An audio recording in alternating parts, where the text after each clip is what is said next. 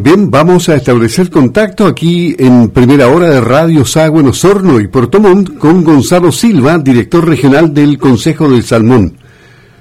Porque mm, el tema que vamos a conversar tiene relación con la propuesta del Consejo del Salmón en torno al reglamento de buceo. ¿Cómo está don Gonzalo Luis Márquez por acá? Gusto de saludarlo, buenos días. Muy buenos días.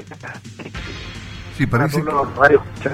Sí, eh, ojalá que no tengamos problemas con el teléfono, que lo noto un poco resfriado, así como que se corta un poquito.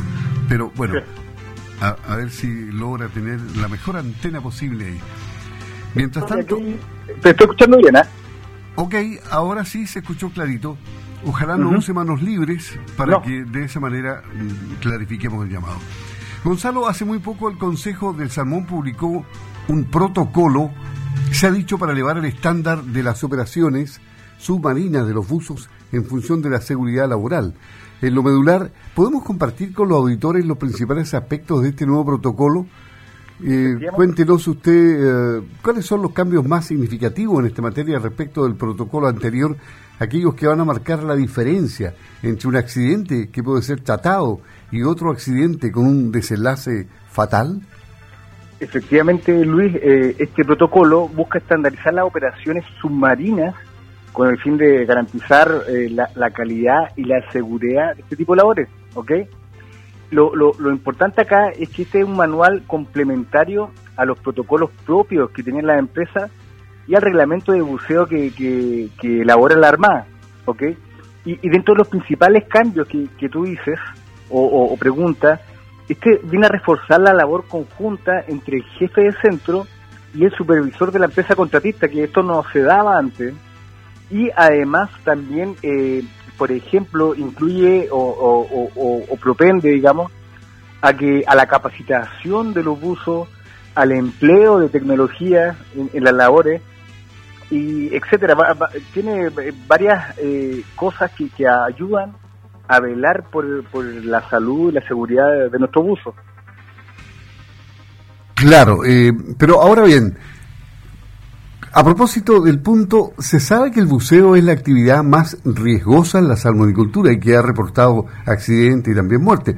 Aun cuando hay un compromiso concreto con este nuevo protocolo para revertir esta situación, ¿Cuánto influye una normativa, un reglamento como el actual en esta materia? Porque aquí también pasa por la técnica de cada uso, ¿no? Y el respeto por las normas existentes. Exactamente, es una, es una actividad riesgosa. Eh, de hecho, solo para comentarle, eh, a la mitad de este año han habido 27 accidentes en el país, ¿ya? 13 relacionados con la industria del salmón y 3 con lamentables fallecimientos.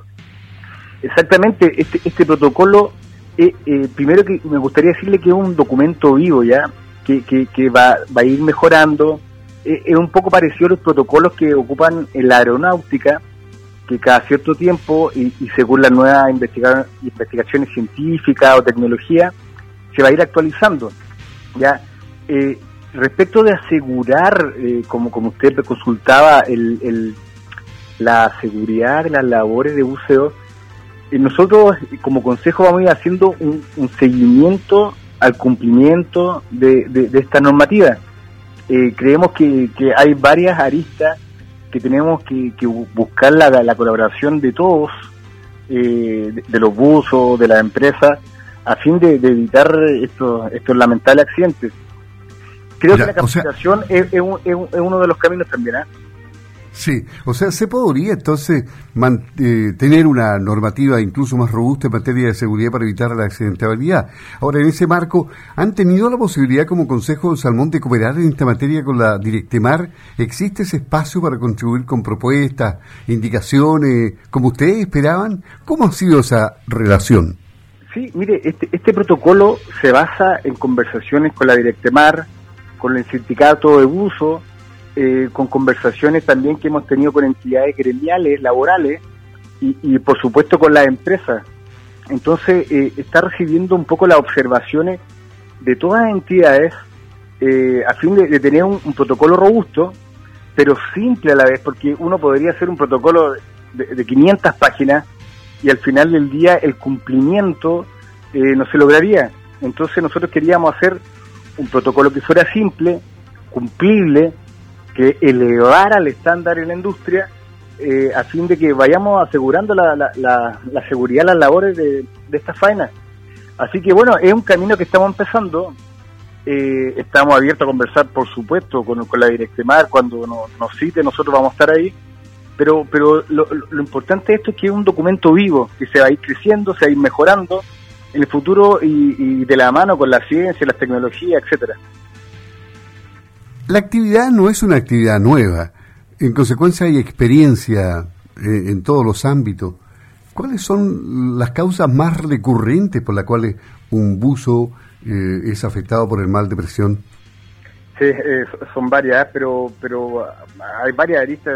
Está desde el estado físico del buzo, las condiciones climáticas, etcétera. Son, son, son muchas variables que podrían afectar o terminar en un accidente. Entonces, uno podría estar hablando acá mucho rato, pero, pero yo creo que, este protocolo marca un, primer paso para ir mejorando, para ir capacitando nuestros buzos y a su vez para ir ocupando más tecnología, cosa de, que los buzos tengan labores eh, puntuales, digamos, que hoy en día las tecnologías no, no, puedan realizar, eh, pero, pero como le digo, la, la, este protocolo también busca que se ocupen más ROV, que son estos, estos vehículos operados remotamente, que son submarinos, que pueden sacar mortalidad, que eran labores que antes hacían los buzos. Eh, en fin, tiene, tiene muchas aristas, eh, pero, pero claro, siempre en, estos trabajos donde hay personas, eh, pueden haber equivocaciones, errores, etcétera, y, esperemos que, esto nos permita no, no, tener que lamentar un nuevo fallecimiento o accidente. Estamos conversando con Gonzalo Silva, director regional del Consejo del Salmón. A temas más generales, actualmente, ¿cuál es el potencial que tiene la salmonicultura para aportar al desarrollo de la región de los lagos? Aunque esto parece evidente para todos de acuerdo a las cifras, ¿no? Sí, pero, pero no, no, solo la región de los lagos, sino que la región de Aysén, de Magallanes, de la Araucanía, de los ríos, eh, la industria ha sido un, motor de crecimiento y desarrollo eh, desde hace 30 años, desde que se inició. Entonces, por un lado, eh, eh, el planeta o la población mundial tiene más, más personas, hay una mayor población y, que se necesita alimentar y que se necesita alimentar sanamente. Entonces, por ese lado, el, el, futuro de la industria o la proyección es muy potente, digamos. También, pues, eh, eh, usted sabe que creo que lo hablamos la otra vez, pero, pero estábamos viendo alternativas nutricionales para también poder trabajar con la agricultura. Entonces, eh, la, la, industria ha generado nuevos proveedores, nuevas tecnologías, las universidades se han acercado al sur, se han instalado y hoy en día también estamos iniciando una relación con, con otros sectores como la agricultura, lo, lo, cual se convierte al final en esta industria en, un motor de desarrollo que, bueno tiene muchos beneficios para los habitantes y para la población mundial también.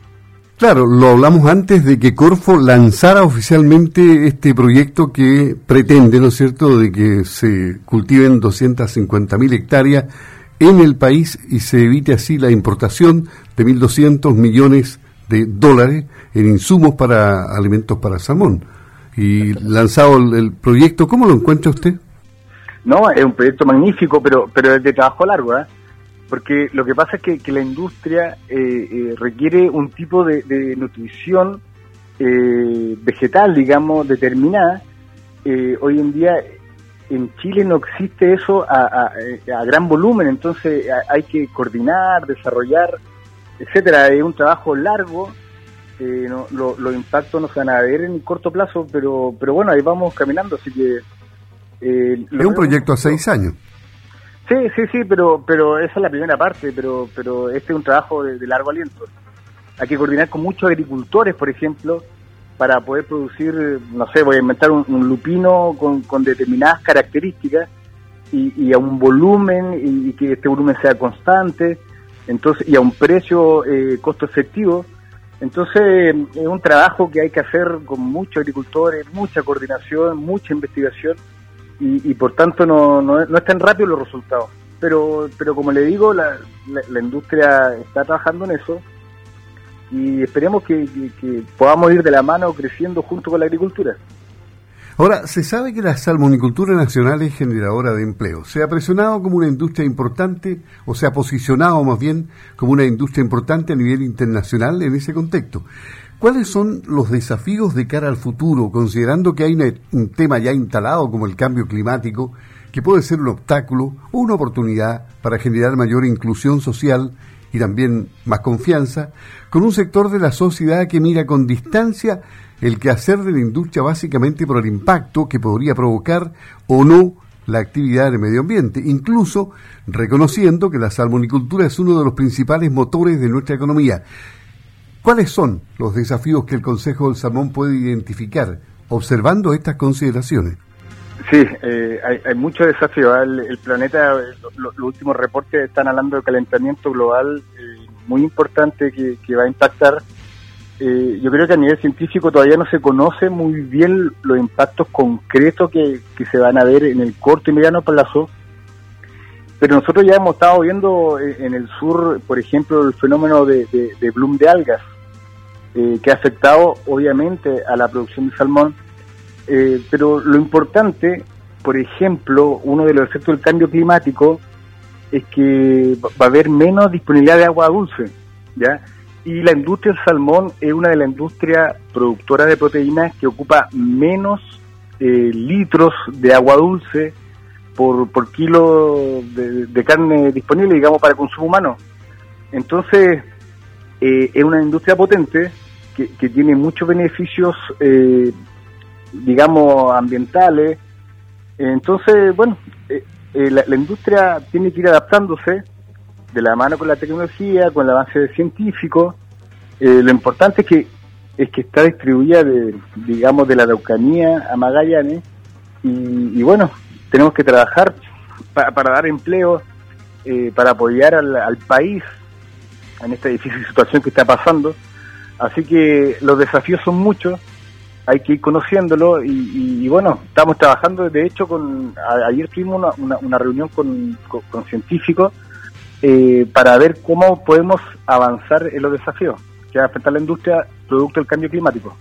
Esto fue con científicos de distintas universidades, ¿no? No, eh, es un científico, no, no quiero decir el nombre, pero, pero, pero representa una entidad internacional y, por tanto eh, está en representación de, científicos de, varias partes. O sea, hay preocupación en el sector por el tema. Totalmente.